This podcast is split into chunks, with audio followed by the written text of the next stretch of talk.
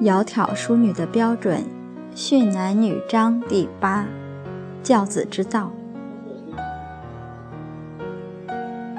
下面讲到斗闹贪杯，讴歌习武。斗闹是指跟人争斗，贪杯是酗酒，这都是当戒的。《弟子规》上讲：“年方少，勿饮酒，斗闹场，绝勿近。”讴歌习武，包括卡拉 OK、KTV 场所，一些娱乐场所，孩子不能进那些地方。下面说到官府不忧，这个不忧就是不忧惧，不害怕官府，也就是他不害怕法律，他唯我独尊，连法律官府都不看在眼里。这种傲气是从小养成的，父母纵容的，稍有不顺，他就会发大脾气。所以他长大走上社会以后，以为所有的人都跟父母一样对他，所以连官府都不看在眼里。那家庭更不顾了，对于父母没有孝顺心，应该对父母尽的义务，他不能尽。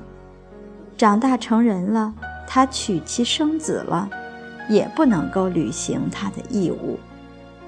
像《感应篇》里讲：“男不忠良，女不柔顺。忠是不二心，良是善良。男不忠良，导致家庭婚姻破裂，这是没有尽到做丈夫的义务，做父亲的义务。”这是成为一个不尽社会义务的废人了。底下又讲到，教教女养女，没有教她礼仪，女不知礼，强梁言语。这个强梁是好胜，讲话好胜，非得要驳倒你不可，很有口才，刚强好胜。不能柔顺，女不能柔顺，跟男不能忠良是一样的，最后也是导致婚姻会破裂。对于尊长，他不能够敬重，不识尊卑，不懂得长幼有序之礼。对于女工方面，一点不懂，没学，在家里也不能干家务。所以，这样出嫁以后就不能够遵妇道、行妇德，就成为了不孝之妇、不贤之妻。这就等于辱及尊亲、有玷父母。人家说这一家出来的女子就是这样施教的。在古在古代的时候。骂人最厉害的，就是讲他失教没有教养，把他父母骂了，让父母蒙羞。